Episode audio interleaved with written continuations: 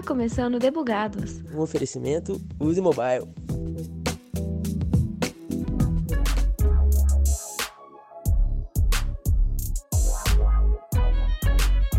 Uma das áreas do back-end muito importantes são os bancos de dados. Como o nome já induz, são neles que são guardadas informações pertinentes, como os nossos nomes de usuários, senhas das aplicações, compras que realizamos, se temos alguma pendência aberta no banco ou entre muitas outras aplicações. E bom, quando a gente vai cadastrar numa plataforma nova, precisamos inserir essas informações nesse banco de dados. E quando a gente esquece a senha, precisamos atualizar ela lá no banco também. Agora, quando queremos cancelar uma conta, aí a intenção é de deletar a informação. Essas ações são geradas a partir de comandos do banco de dados, sendo os principais delete, insert, update e select. Eu sou Thaisa Bocardi e este episódio de Debugados vai responder o melhor jeito de fazer um delete ou um update. Bora lá? Já ouvi histórias por aí de programador que precisou alterar no banco de dados de um banco que um cliente X tinha quitado uma dívida, e ele acabou sem querer colocando que todos os clientes estavam sem pendências. Tem aquela famosa situação também de ir deletar uma informação e acabar apagando tudo pela frente. Que problemão. Mas afinal, por que, que isso aconteceu? Vou chamar o Patrick Brunoro, diretor de tecnologia aqui na Mobile, para explicar pra gente. E aí, o que, que rolou em cada uma dessas situações? Olá, Thaisa. Primeiramente, agradeço o convite para participar novamente do Debugados. É sempre bom estar por aqui. Mas vamos lá. É, como você comentou, o banco de dados é uma parte essencial e de suma importância em qualquer sistema. E tão importante quanto ele são os cuidados que devemos tomar. Bom, sobre os comandos que você comentou, temos que ter uma atenção extra com dois deles. O comando responsável por atualizar registros, no caso, o update, e o comando para remover ou apagar registros, no caso, o delete.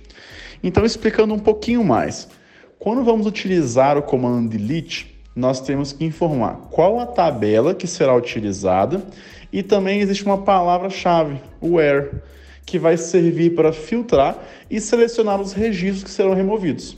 Então, por exemplo, você, Thais, aqui é uma boa pagadora, quitou uma dívida em aberto e agora o sistema tem que apagar essa dívida.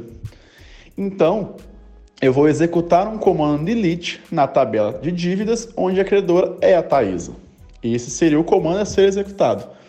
Porém, vamos supor que a pessoa que está implementando executou o comando antes de falar para filtrar que a credora era a Thaisa. E aí teremos um problema, pois na ausência de um filtro, o comando vai apagar todos os registros dessa tabela. E é aí que começa a dor de cabeça. Ok, entendi. Agora, como que a gente faz para evitar, então, essa bordoada de coisa errada aí? Bom, normalmente existem a base de homologação ou desenvolvimento e a base de produção.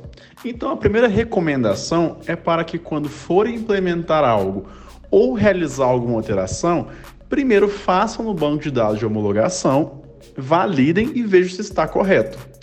Creio que isso já resolveria grande parte dos problemas. Mas, se for mesmo necessário alterar diretamente em produção, para evitar de executar o comando antes de escrever o filtro, é interessante definir a cláusula where o quanto antes for possível.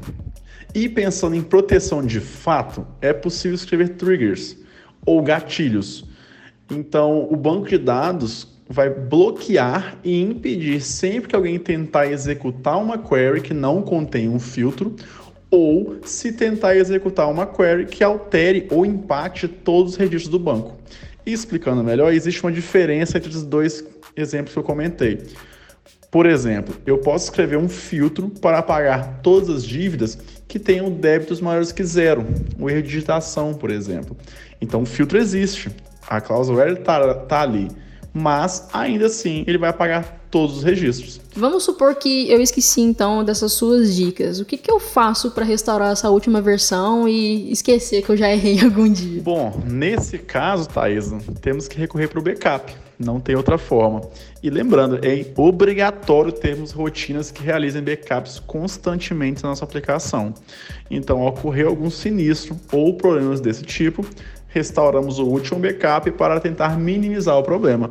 Porém, eu espero de coração que ninguém precise passar por esse sufoco, viu? Muito obrigada, Patrick. Anotem bem essa, pessoal. E em caso de dúvidas ou outras sugestões para esse problema ou de um outro assunto, não hesite nem um pouquinho em entrar em contato enviando um e-mail para debugados@usmobile.com.br. O Debugados é nosso, então o canal está aberto para construirmos conteúdos e informação juntos. É isso, pessoal. Zerei o backlog do dia, então tá na hora de explodir o squad. Falou!